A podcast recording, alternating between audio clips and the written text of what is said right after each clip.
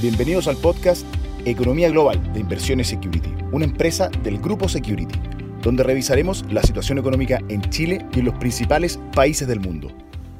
Hola a todos, soy Gonzalo Sandoval, Portfolio Manager de acciones chilenas en Inversiones Security. En nuestro podcast de esta semana revisaremos los principales temas que han marcado los movimientos de los precios de las acciones en la bolsa local, junto con nuestra visión para el mediano plazo.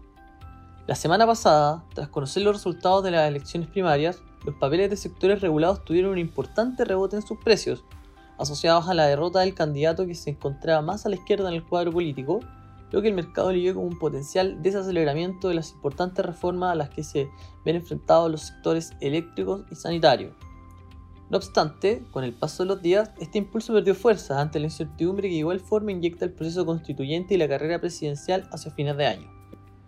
Por otro lado, el viernes pasado comenzó la temporada de reporte de resultados corporativos al cierre del segundo trimestre del año 2021, para los cuales esperamos importantes crecimientos año contra año, tanto en EBITDA como utilidad, en los sectores retail, consumo y materias primas, principalmente por el efecto positivo que aún mantienen los retiros de los fondos previsionales y ayudas estatales en la actividad económica junto con un favorable escenario en los precios internacionales de los commodities mineros y forestales. Esto, sumado a la débil base de comparación del segundo trimestre del año pasado, por las fuertes medidas de aislamiento e incertidumbre económica que se vivieron en la parte más cruda de la pandemia, impulsarían los resultados de la firma en promedio por sobre un 60% año contra año en EBITDA para la muestra IPSA.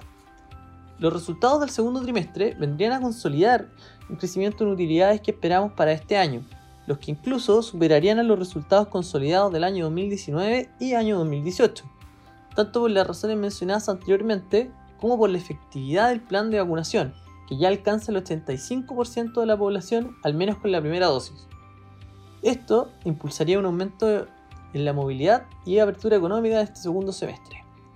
El buen desempeño se mantendría al menos por el 2022. No obstante, el traspaso de estos buenos resultados a retornos positivos en las acciones no estaría exento de baches. A medida que la incertidumbre política se mantenga e ideas más extremistas o populistas que atenten contra los equilibrios macroeconómicos del país se tomen los próximos debates electorales y sesiones de la Convención Constituyente.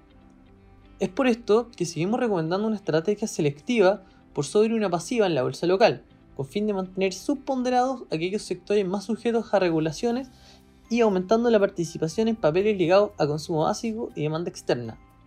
Pero de igual forma, aprovechando ciertas oportunidades que pueda la bolsa en compañías que se acerquen a pisos en sus valorizaciones.